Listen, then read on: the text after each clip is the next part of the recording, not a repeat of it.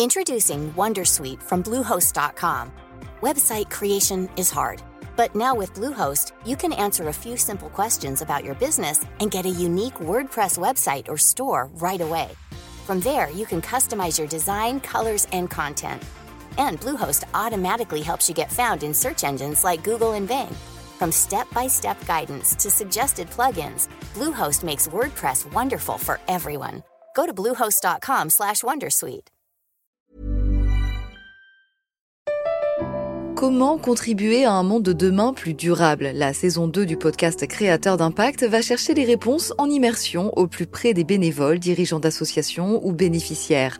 Des histoires inspirantes et émouvantes sur les motivations de ces aventuriers de l'humain qui s'engagent dans la construction de la société de demain. Generali, sponsor de votre épisode La Story, vous propose de découvrir Créateur d'impact, le podcast disponible sur toutes les plateformes d'écoute.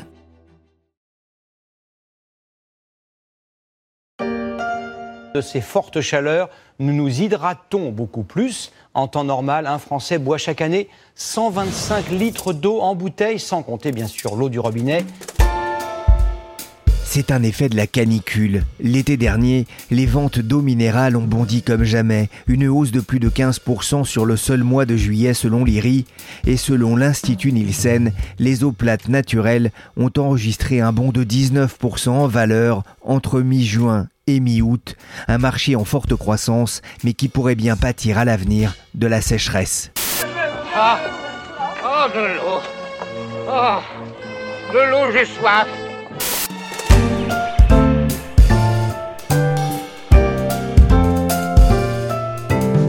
suis Pierrick Fay, vous écoutez La Story, le podcast d'actualité de la rédaction des Échos, un podcast à consommer sans modération pour étancher votre soif de connaissances.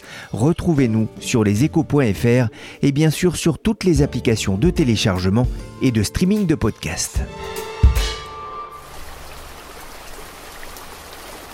Ça fait du bien, hein ah, Sauf quand on a oublié son parapluie. En tout cas, là, c'est relaxant. Ça donne même un peu envie de s'endormir. La pluie, et la neige, il n'en est pas assez tombé. La France, surtout dans le sud, pourrait bien connaître une deuxième année consécutive de sécheresse, de quoi alerter le ministre de la Transition écologique Christophe Béchu début mai. Il a publié le communiqué suivant. La France connaît une sécheresse météorologique préoccupante. Au 1er avril, 75% des niveaux des nappes restent toujours sous les normales mensuelles. 20 départements sont déjà touchés par des restrictions de l'usage de l'eau contre 8 à la même époque de 2022 et selon l'Organisation météorologique mondiale, les cinq prochaines années seront les plus chaudes de l'histoire de l'humanité.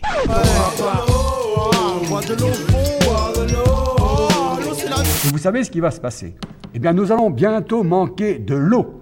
Et c'est pourquoi je bois devant vous un verre d'eau précieuse, puisque avant la fin du siècle, si nous continuons un tel débordement, elle manquera. René Dumont parlait du siècle dernier en levant son verre lors de la campagne présidentielle de 1974, c'est une archive de l'INA. Il ne suivait pas forcément les conseils du rappeur Salif, l'eau est précieuse, mais serait-elle trop précieuse pour la mettre en bouteille. Le marché est lui aussi précieux, 2,6 milliards d'euros en France, un marché en progression constante capté par quelques grands groupes comme Danone, Nestlé, Alma et de plus petits acteurs régionaux, des acteurs qui doivent aussi s'adapter en ces périodes de sécheresse. Bonjour Françoise Sigaud. Bonjour. Vous êtes correspondante des échos en Rhône-Alpes, une région riche en sources et en sociétés d'eau minérale.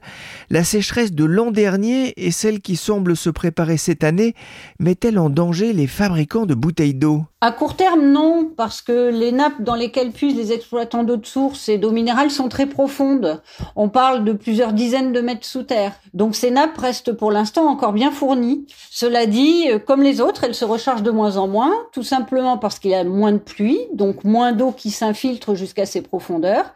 Et évidemment, tôt ou tard, les minéraliers seront confrontés au manque de ressources. Pour l'instant, dans le massif central qu'on décrit souvent comme le château d'eau de la France, cette situation ne s'est pas encore présentée. Mais dans d'autres régions, ça commence. Dans les Vosges, euh, Nestlé vient d'annoncer la suppression de l'utilisation de deux sites de forage qui étaient dédiés à sa marque Épar cette décision est dictée directement par le manque de réserve d'eau dans ces puits. Ah, il faut des années hein, pour que l'eau de pluie traverse les couches de roches et de sédiments. Le risque n'est donc pas immédiat. La profession qui puise environ 0,3% des prélèvements d'eau potable chaque année se veut d'ailleurs rassurante, mais reconnaît la nécessité de surveiller sur le long terme l'ensemble des captages dans un contexte de réchauffement climatique. Il y a une prise de conscience. Comment ces sociétés s'adaptent-elles justement? Il faut déjà noter que si pendant longtemps elles ont plutôt pratiqué la politique de l'autruche. Depuis 2-3 ans, elles adoptent une position qui est radicalement différente. D'abord parce que l'État qui leur accorde les autorisations des quantités d'eau qu'elles peuvent exploiter euh, les contrôle désormais beaucoup plus régulièrement et souvent de façon inopinée. Mais aussi parce que chez les minéraliers comme chez d'autres industriels, la raréfaction de la ressource en eau est une réalité que plus personne ne peut ignorer. Donc, les marques d'eau minérale et d'eau de source se mobilisent maintenant de plus en plus pour économiser l'eau. Alors bien évidemment, ça impacte l'organisation de leur production. Par exemple, les marques limitent les embouteillages en été, une période où la tension sur la ressource est en général beaucoup plus importante et où l'État impose des limites plus sévères. Par ailleurs, en été comme en hiver, elles font maintenant en sorte de rester en dessous de leurs autorisations de prélèvement. On peut citer par exemple l'exemple de Montarcher, qui est une, toute petite marque de la Loire qu'un industriel local est en train de relancer. L'État l'autorise à prélever 30% de la ressource qui existe dans le forage qu'il exploite. Et eh bien, de lui-même, il s'impose une limite entre 7 et 8 Mais c'est pas le seul. Hein. Les grandes marques adoptent elles aussi maintenant cette stratégie d'autolimitation. Et en Alsace, par exemple, Vadeviller a annoncé en début d'année qu'il plafonnait sa production pour préserver sa source, et notamment la minéralisation de celle-ci. Danone, mais aussi Source Alma, qui exploite les marques Courmayeur et Cristalline, indique aussi ne pas pomper d'eau dans les nappes superficielles, qui sont précisément celles que la sécheresse menace.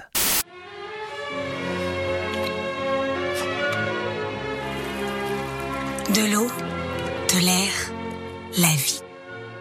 S'adapter, c'est le nouveau mot d'ordre, notamment dans les régions les plus touchées par la sécheresse et par le manque d'eau, en particulier le sud-ouest de la France. J'ai appelé Laurent Marcaillou, c'est le correspondant des échos à Toulouse. Laurent s'est intéressé à une marque bien connue des jeunes mamans, Montroucou, gérée par la Société des eaux de Laconne. Je lui ai demandé comment cette société avait vécu l'épisode de sécheresse de l'été dernier. Ben en fait, la, la marque c'est Monroucou, euh, qui est connue pour sa faible minéralité, euh, qui, est, qui est très bu par les, les mamans et les, et les nourrissons, hein, c'est sa, sa, cible commerciale. L'année dernière a suspendu, disons, l'approvisionnement la, des magasins à partir du, du mois d'octobre pendant plusieurs semaines. Ils ont expliqué que les, les conditions climatiques euh, leur imposaient de réduire leur capacité d'embouteillage pour préserver la ressource sur le long terme.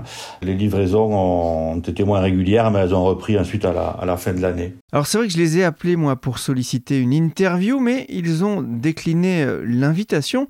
Ils n'ont pas très envie de communiquer euh, sur ce sujet, c'était déjà le cas avec vous. Pour quelle raison? Ben, Ils ne veulent pas parler de la sécheresse, disent-ils, parce qu'ils estiment que cela pourrait inciter les, les, consommateurs à se précipiter euh, pour faire des stocks et à créer de fait une nouvelle pénurie. C'est leur explication, ils n'en disent pas plus. Fait, ils sont très très soumis à, la consommation évidemment du grand public. Il faut savoir qu'en période chaude, l'été, en période même de canicule, l'alimentation en eau minérale augmente beaucoup et, euh, et donc il y a deux conjonctions à leur événement. Il y a d'un côté la demande qui augmente et de l'autre, sans doute, même s'ils ne veulent pas le dire, le niveau de la nappe qui baisse et, donc, comme ils disent, ils sont, ils sont contraints entre les deux quand ils veulent préserver euh, la suite. Cette crainte de pénurie, elle est liée aussi au fait hein, que euh, c'est une marque, vous le disiez, hein, qui est très par les mamans, soit les, femmes enceintes ou celles qui veulent mettre de l'eau dans le biberon du bébé. Ils ont aussi fait d'ailleurs, et c'est intéressant, euh, euh, décider de supprimer, je crois, les, grandes bouteilles d'eau, c'est ça, et, les toutes petites. Alors c'est moins pour des raisons d'eau d'ailleurs que, pour des raisons de, limitation de, de, des matières plastiques. Oui, en fait, là encore, vu qu'ils n'expliquent pas grand-chose au téléphone, c'est difficile de... On peut se référer à ce qu'ils disent sur leur site internet, voilà.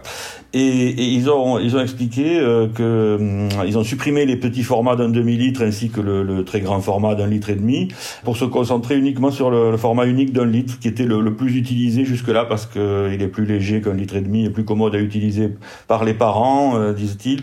Euh, alors l'explication elle est double. Hein. Un, euh, ils ont expliqué ce choix sur leur site en disant qu'un format unique, ça, ça permettait de, de, limiter les risques de rupture de livraison de bouteilles d'eau, euh, d'après eux. Comme ça, ils n'ont plus que. Avant, ils avaient quatre formats, maintenant ils n'ont plus qu'un. Euh, et d'autre part, euh, ben, la, le fait de ne plus distribuer des petites bouteilles d'un tiers de litre ou d'un demi-litre, euh, ça diminue les matières plastiques des petits formats. Voilà, ce qui est aussi une raison évoquée par d'autres marques. La sécheresse, c'est un contretemps pour cette marque qui a connu une forte expansion ces, ces dernières années, notamment depuis leur sortie du groupe Danone ben oui, c'est un contretemps parce que la marque a triplé ses ventes en 15 ans en volume. Là, depuis qu'un ancien cadre euh, du groupe Danone, Jean-Claude Lacaze, l'a racheté euh, ben, Danone justement euh, en 2007. Donc les ventes sont passées de 49 millions de litres en 2007 à 170 ou 180 millions de litres par an ces dernières années. Et son chiffre d'affaires a augmenté de, de 50% entre 2015 et 2020 à, 45 millions d'euros en 2020. On n'a pas de données pour la suite. Donc c'était une croissance extraordinaire qui a d'ailleurs entraîné une grande opération, un investissement de, de 14 millions d'euros en 2021 et 2022 pour agrandir et moderniser l'usine d'embouteillage. La PME donc s'est dotée d'un outil euh, plus plus moderne qui lui permet d'augmenter les volumes à condition évidemment qu'il euh, y ait de l'eau en réserve suffisamment. Elle a aussi la possibilité hein, pour pallier les baisses de nappes terribles euh, de, ces dernières années là, de prélever pendant l'hiver, mais à condition évidemment que, la nappe soit, augmente l'hiver, qu'il pleuve l'hiver, puisqu'on sait les, entreprises d'embouteillage d'eau embouteillent davantage en automne, en hiver hors saison, prévoir au printemps, pour pouvoir euh, répondre euh, aux grandes livraisons de l'été. Oui, c'est vrai que la, sécheresse hein, euh, a fait du tort l'an dernier. Il y a toujours ces inquiétudes, ces interrogations sur la sécheresse cette année. Il n'a pas beaucoup plu, je crois, dans, votre région, dans le sud-ouest, hein, y compris ces dernières semaines. Est-ce qu'on a une idée justement de la situation pour les nappes phréatiques dans la région, ces nappes dans lesquelles les, embouteilleurs viennent puiser de l'eau vous l'avez dit, en hiver ou en automne? Le niveau des nappes phréatiques est plus bas que l'année dernière, hein, parce que l'avantage quand même de l'année précédente, c'est que même s'il avait fait très, très chaud et sec, ben on partait quand même d'une situation où les nappes étaient à, un bon niveau, et puis aussi il y a eu de la neige l'hiver précédent. Alors que cette année, il n'a pas eu de neige, et en plus, euh, il y a eu un hiver très sec. Quoi. Donc là, le niveau des nappes est forcément plus bas que l'année dernière. À la même époque, euh, même s'il a, s'il a plu euh, quand même au mois de mai, hein, ça, mais bon, en général, il vaut mieux pour les nappes qui pleuvent en hiver quand la végétation ne, prélève pas l'eau, hein, ce qui est le cas à partir du, mois de mai. Donc le préfet du Tarn a annoncé le 20 mars que des mesures de restriction euh, de prélèvement d'eau euh, devront être prises de manière précoce. Bon, même si c'est pas encore, euh, il a annoncé dès le 20 mars aussi bien les professions agricoles que les communes pour l'eau potable qu'il faudrait faire attention, diminuer la consommation. Voilà, donc c'est une question de l'eau qui préoccupe effectivement toute la France, mais plus particulièrement le sud-ouest et le sud-est. Il n'y en a pas deux, j'en connais qu'un. Et comme lui, je suis heureux. Car dans l'eau qu'il est au mieux. Je veux parler du 51. Et oui, dans le sud-est, la Nisette c'est mieux avec de l'eau. On a reconnu la voix de Richard Gottener, l'eau, une ressource plus rare. Et certains habitants se sont récemment opposés dans le Tarn à Danone et à sa marque Salvetta. Oui, il y a eu une forte mobilisation, pétition avec plus de 1500 signatures, euh, manifestations, etc., contre euh, le groupe Danone qui, euh, pour sa source de la Salvetat, qui est, voisine hein, de celle de Montroucou, commune voisine, le groupe a creusé un, forage un deuxième forage en fait, sur la commune de Murat-sur-Vèvre. C'est cela qui n'a pas été compris par la population qui a craint que, Danone allait prélever davantage d'eau. Et, comme les communes utilisent aussi probablement la même nappe pour aussi bien pour l'eau potable que pour l'irrigation. Euh, tout le monde s'est dit, euh, touche pas à mon eau. Et donc, euh, c'est en 2020 quand Danone a creusé ce forage. Et après ce mouvement euh, de mécontentement, ben Danone a annoncé en mars dernier, il y a deux mois, qu'il arrêtait son forage exploratoire en expliquant que euh, voilà, c'était pas un forage pour euh, puiser de l'eau puisqu'il avait assez de, réserves hein, pour l'eau de la Salvetat, qu'il n'avait pas de problème. C'était un forage juste pour connaître l'état des nappes et l'évolution des nappes et faire de l'exploration et que maintenant il avait assez de d'informations, de, données pour euh, pour arrêter son, forage exploratoire. Mais il y a aussi des chances quand même qu'il ait arrêté de manière plus précoce à cause de l'opposition importante de la population.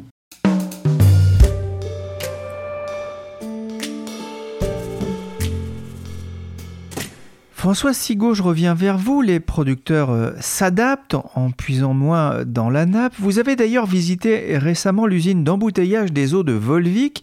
En lisant votre reportage euh, sur leséchos.fr, j'avais l'impression que le groupe veillait sur son eau comme sur un précieux nectar. Oui, c'est exactement ça. Désormais, on peut dire que presque chaque goutte compte. Par exemple, à Volvic, les chaînes d'embouteillage sur lesquelles défilent les bouteilles qui sont remplies en passant sous des sortes de gros robinets ont toutes été modernisées il y a peu de temps. L'objectif est d'éviter les secousses et les bouteilles qui s'inclinent, et donc l'eau qui finit sur le sol et pas dans les bouteilles. Et on peut noter aussi que les dosages des quantités qui sont distillées par les robinets sont eux beaucoup plus précis et mieux contrôlés, pareil, pour éviter les débordements. Et c'est vrai que le groupe s'adapte aussi en fonction hein, des alertes euh, sécheresse. C'est une gestion au cordeau. Volvic investit d'ailleurs massivement pour économiser l'eau. Absolument. La Société des eaux de Volvic, qui est une filiale de Danone, a lancé il y a cinq ans un plan d'investissement de plus de 30 millions d'euros qui va lui permettre de se doter d'un système de gestion de ses eaux de nettoyage en circuit fermé. C'est une boucle qui lui permet de récupérer l'eau utilisée pour nettoyer les chaînes d'embouteillage et les bouteilles, de vérifier bien évidemment que cette eau n'est pas altérée et de la réinjecter dans les circuits de nettoyage. En gaspillant moins, la filiale du groupe Danone pense pouvoir économiser plus de 400 millions de litres d'eau par an. C'est en tout cas l'engagement qu'elle a pris auprès de l'État. Selon les industriels, la consommation d'eau en bouteille représente à peine 0,2% des 5 milliards et demi de mètres cubes d'eau potable produite chaque année pour la consommation domestique, sachant que sur ces 5 milliards, un cinquième est perdu en route sous forme de fuite notamment, soit l'équivalent de la consommation annuelle de 18 millions de Français. Je suis le plombier, pied, pied, pied, j'ai un beau métier. Je fais mon turbin, bam, bam, bam, bam, dans les salles de bain. Bonjour Mathilde Piquet. Bonjour. Vous êtes journaliste au service région des échos. La colère monte parmi les riverains contre la captation de l'eau par des entreprises privées. Il y a quelques semaines, un bras de fer a eu lieu à Grigny, c'est dans l'Essonne, entre la commune et Coca-Cola. Quel était le problème? Eh bien en fait, Coca-Cola puise de l'eau dans la nappe phréatique située juste en dessous de son terrain, euh, située à une vingtaine de kilomètres au, sud de Paris. Hein. Chaque année, ce sont 750 000 mètres cubes d'eau qui sont ainsi pompés en moyenne. Hein. Pour donner une image euh, peut-être un peu plus parlante, ça correspond à la consommation annuelle d'une ville de 15 000 habitants. Concrètement, trois forages permettent d'aller chercher l'eau à une centaine de mètres de profondeur. Elle est ensuite utilisée pour produire euh, les sodas qu'on connaît, hein, euh, Coca-Cola, euh, mais aussi Fanta et Sprite, qui sont aussi des, franchises détenues par la marque. Alors la situation n'est pas nouvelle. Ça fait 35 ans que Coca exploite l'eau de cette nappe phréatique depuis son installation à Grigny en fait. Mais les préoccupations environnementales de plus en plus pressantes ces dernières années changent la donne. Ça fait maintenant plusieurs années que la ville de Grigny demande Coca d'arrêter ce forage et de se raccorder au réseau public de distribution d'eau. Se raccorder au réseau, c'est une demande du maire Philippe Rio. Qu'en pensaient les habitants de Grigny? Eh bien justement, c'est une des particularités euh, à Grigny. Les habitants ne se sont pas vraiment manifestés sur ce sujet. C'est assez étonnant quand on voit les mobilisations qu'il y a eu par exemple euh, contre Salvetat dans le Tarn euh, ou même les conflits autour des méga-bassines dont on a beaucoup parlé ces derniers temps. Ça s'explique par un facteur, le manque d'informations localement. J'ai beaucoup discuté euh, de tout ça avec Pascal Granja, qui est un responsable de l'association Au Public Orgeson, qui est euh, une association qui regroupe euh, des habitants du territoire. Lui qualifie même la situation d'omerta. En fait, les habitants sont peu au courant de cette exploitation de l'eau de la nappe phréatique par Coca et aucun rassemblement physique n'a jamais eu lieu pour protester. Alors la médiatisation du sujet ces dernières semaines a commencé à faire bouger les lignes. Une pétition en ligne a été lancée par la mairie. Elle rassemble au moment où nous enregistrons cet épisode 56 000 signatures. il faut dire que Philippe Rio, le maire communiste de Grigny, est très engagé sur cette question de l'eau.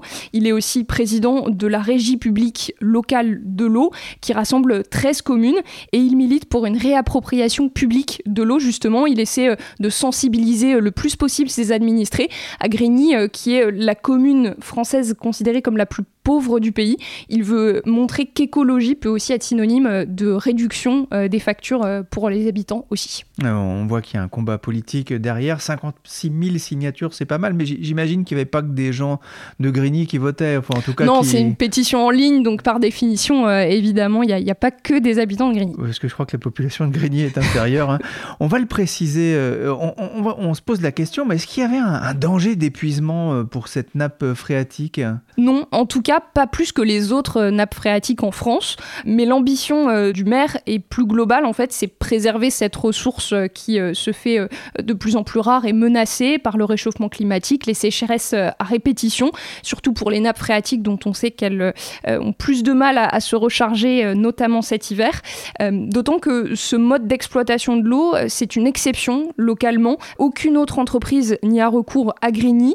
C'est aussi le seul site de Coca à puiser dans une nappe phréatique. Les quatre autres usines françaises euh, sont raccordées au réseau euh, public, euh, comme tous les, habitants locaux. Ce qu'il faut aussi avoir en tête, c'est que l'approvisionnement en eau en Ile-de-France et en Essonne, il y a une situation un peu particulière, parce que la proximité de la Seine permet au réseau public d'être excédentaire. Et donc sur le papier, aucun problème pour alimenter Coca en eau avec cette méthode, en plus des 1,4 million d'usagers qui dépendent euh, de ce réseau aujourd'hui. Selon euh, les estimations de l'association justement au euh, public Orgeson, l'usine de Coca représenterait seulement entre 5 et 10% des volumes d'eau distribués s'il s'approvisionnait uniquement avec le réseau public. on va le préciser ici, Coca-Cola était dans, son droit le plus strict hein, de, pomper dans la nappe. Dans quelles conditions une entreprise peut-elle justement pomper de l'eau en, sous-sol? Alors, c'est effectivement, comme tu le dis, une exploitation complètement légale. En France, tout propriétaire d'un terrain peut disposer librement des ressources en eau des nappes souterraines qui se trouvent bien sûr dans le périmètre de son terrain. Il y a une exception quand le sol comporte des ressources minières. Tout ça, c'est encadré, c'est permis en tout cas par euh, le Code civil en vigueur euh, depuis le 19e siècle, mais justement ces prélèvements, ils sont encadrés, comme tu le mentionnais, par la réglementation propre aux ICPE, les installations classées pour la protection de l'environnement. Alors les volumes prélevés doivent être mesurés précisément par le propriétaire du terrain, des études d'impact hydrogéologique préalables sont réalisées, et puis des limites de pompage sont fixées. Euh, ici pour euh, Coca, c'est 1,2 euh, million de mètres cubes par an, donc bien au-dessus euh, des volumes pompés en moyenne. Ah, ça veut dire que si vous voulez construire un puits dans votre jardin, bah, c'est tout à fait possible. Il faut juste faire une déclaration à la mairie, sachant bien sûr que la consommation ne sera pas la même que pour les millions de bouteilles de la marque américaine, qui décide d'ailleurs euh, des niveaux de captage, mais aussi des restrictions en cas de sécheresse, par exemple. C'est la préfecture ici euh, de l'Essonne. Euh, c'est elle qui a permis en fait à Coca euh, d'augmenter les volumes prélevés au fur et à mesure de l'agrandissement du site, qui est aujourd'hui l'un des deux plus importants de la firme en France. La dernière demande d'augmentation de prélèvement, elle date de 2012. Comme tu le mentionnais, justement en cas de sécheresse, l'utilisation de l'eau de la nappe phréatique est encadrée. Des mesures allant de la sensibilisation jusqu'à l'arrêt de toute la production sont imposées à Coca en fonction des seuils de vigilance du territoire. Ouais, la limite n'a jamais été dépassée. Hein. D'ailleurs, euh, Coca n'a pas été euh, complètement gourmand non plus en la matière. Euh, que va faire justement Coca-Cola? Qu'est-ce qu'ils ont décidé? Alors récemment, l'entreprise a partiellement accepté la demande de la mairie. Dans un communiqué émis par sa filiale européenne, Coca-Cola Euro-Pacific Partners, elle écrit, et je cite, Nous avons fait part à la mairie de Grigny notre décision de faire évoluer notre approvisionnement en utilisant l'eau de ville pour une partie des besoins nécessaires à notre production. concrètement, ça veut dire que Coca va réduire son approvisionnement lié euh, à la nappe phréatique et basculer en partie sur le réseau public d'eau. Là se trouve justement une nuance de taille. Seule une partie de la production euh, sera concernée. On en ignore aujourd'hui la proportion. Et jamais Coca ne dit vouloir arrêter totalement de puiser dans la nappe phréatique. À ce jour, euh, la mairie précise aussi que les discussions sont en cours avec Coca pour préciser les modalités de raccordement du site au réseau euh, public. Mathilde, c'est un, coût supplémentaire pour le, géant américain? Alors ça, c'est la grande inconnue euh, et, c'est même euh, la clé du problème. Coca, en fait, est face à une équation. D'un côté, on a la situation actuelle. En puisant dans la nappe phréatique, l'entreprise n'a pas à payer en fait l'eau qu'elle prélève et elle doit ensuite la potabiliser. Ça, ça a un coût. Il y a aussi une redevance qu'elle doit verser à l'agence de l'eau Seine-Normandie, euh, de montants que Coca refuse de communiquer aujourd'hui. Donc on ne peut pas savoir en fait combien lui coûtent ces prélèvements dans la nappe phréatique. Et puis d'un autre côté, on a le potentiel raccordement au réseau public. Euh, là, il faudra payer l'eau à la régie publique euh, forcément. selon Philippe Rio, donc son président, et maire de Grigny. Euh, le prix est fixé à 3,50 euros le mètre cube. Donc en résumé, plus d'eau à payer, mais des coûts de potabilisation en moins. Euh, mais on, ne sait pas comment, euh, où l'équilibre financier va, se faire. Coca a aussi fait savoir, par ailleurs, qu'il a déjà investi pour réduire sa consommation d'eau sur le site. Ça représente une économie de plus de 50 000 mètres cubes par an, selon l'industriel. Hein. parmi les mesures mises en place, on peut citer par exemple l'optimisation de certaines étape de lavage du matériel et le recyclage euh, d'une partie euh, de l'eau utilisée euh, pour produire les sodas. Merci Mathilde Piquet, Laurent Marcaillou et Françoise Sigaud de la rédaction des Échos. Vous pouvez retrouver leurs articles dans les pages régions du journal. Cet épisode de la story a été réalisé par Nicolas Jean, chargé de production et d'édition Michel Varnet.